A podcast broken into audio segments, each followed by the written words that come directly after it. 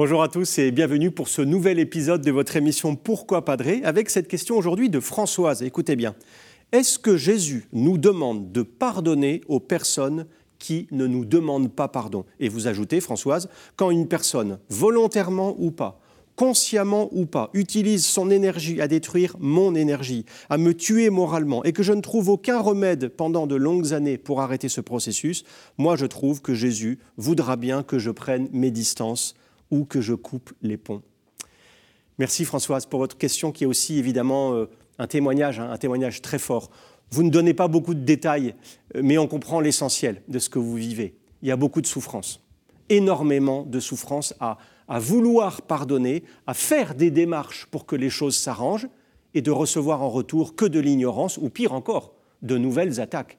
C'est épuisant. Hein. On a l'impression de, tendre la main, mais au lieu de, la prendre, notre interlocuteur nous, nous mord à nouveau ou alors nous crache à la figure. Évidemment, euh, Françoise, euh, je pense d'abord à Jésus sur la croix, hein. au moment précis où, on lui perce les mains et les pieds avec des clous pour le crucifier, il dit Pardonne-leur, Seigneur, ils ne savent pas ce qu'ils font. Quelle folie, hein quelle, incroyable scène d'amour qui a dû bouleverser d'ailleurs, j'imagine, tous ceux et celles qui ont entendu cette phrase. Et puis, vous connaissez aussi certainement cet épisode de l'Évangile selon Saint Matthieu, hein, quand Pierre demande à Jésus combien de fois il faut pardonner en suggérant, lui, euh, sept fois, c'est-à-dire en, suggérant une limite. Au bout d'un moment, hein, ça va bien, et, sept fois, c'est déjà pas mal.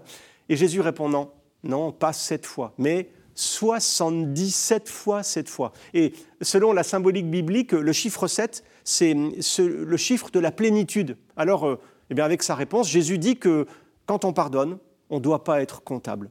On doit euh, pardonner euh, sans limite, gratuitement, comme Dieu lui-même le fait avec nous. C'est beau, hein?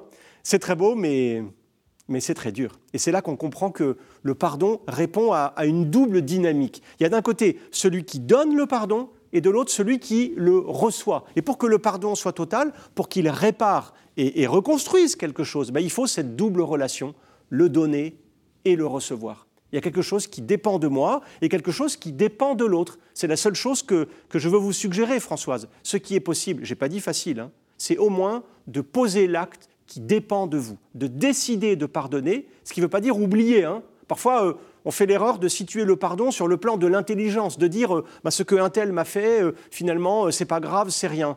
Et on confond pardon et excuse, ou alors on confond pardon et négation des faits. En fait, non, pardonner, c'est pas excuser ni oublier, c'est dire voilà, cette personne m'a fait souffrir, mais je prends la décision de ne pas en tenir compte. Vous voyez la différence hein? Ce n'est pas sur le plan de, de l'intelligence, mais sur le plan de la volonté.